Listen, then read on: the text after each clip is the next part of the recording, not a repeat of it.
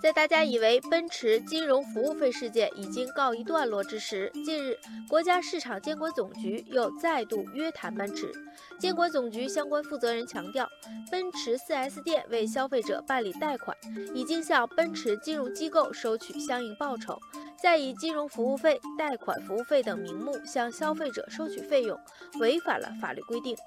汽车销售企业收取任何名义的费用，都必须遵守相关法律，确保明码标价，消费者自主选择，提供质价相符的真实商品或服务，不得违规收取费用。不过，媒体最近在调查各家 4S 店时发现，此前人人喊打的金融服务费已经取消了，取而代之的是各种明码标价的收费。排在第一位的是综合服务费，包含代办保险、代缴购置税、车辆上牌、购车咨询、清洁车辆、车辆装潢施工等项目。排在第二位的是服务咨询费，包含代办贷款申请、材料进件、审核、抵押和解押服务、金融购车咨询等。不仅如此，4S 店还表示，客户可以在交易完成之后向销售索取相关发票，包括服务类发票、金融服务类发票等。对此，网友表示质疑。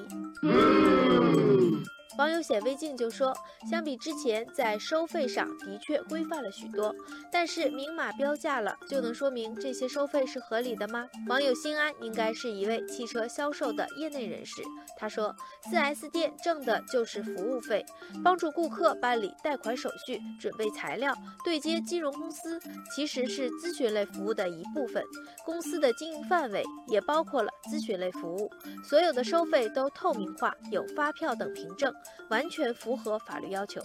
网友李霞并不同意，他认为并不是不违法的，就是合理的。现在汽车销售上的很多收费都是整个行业的潜规则，单个的消费者根本没有讨价还价的余地，只能被迫接受。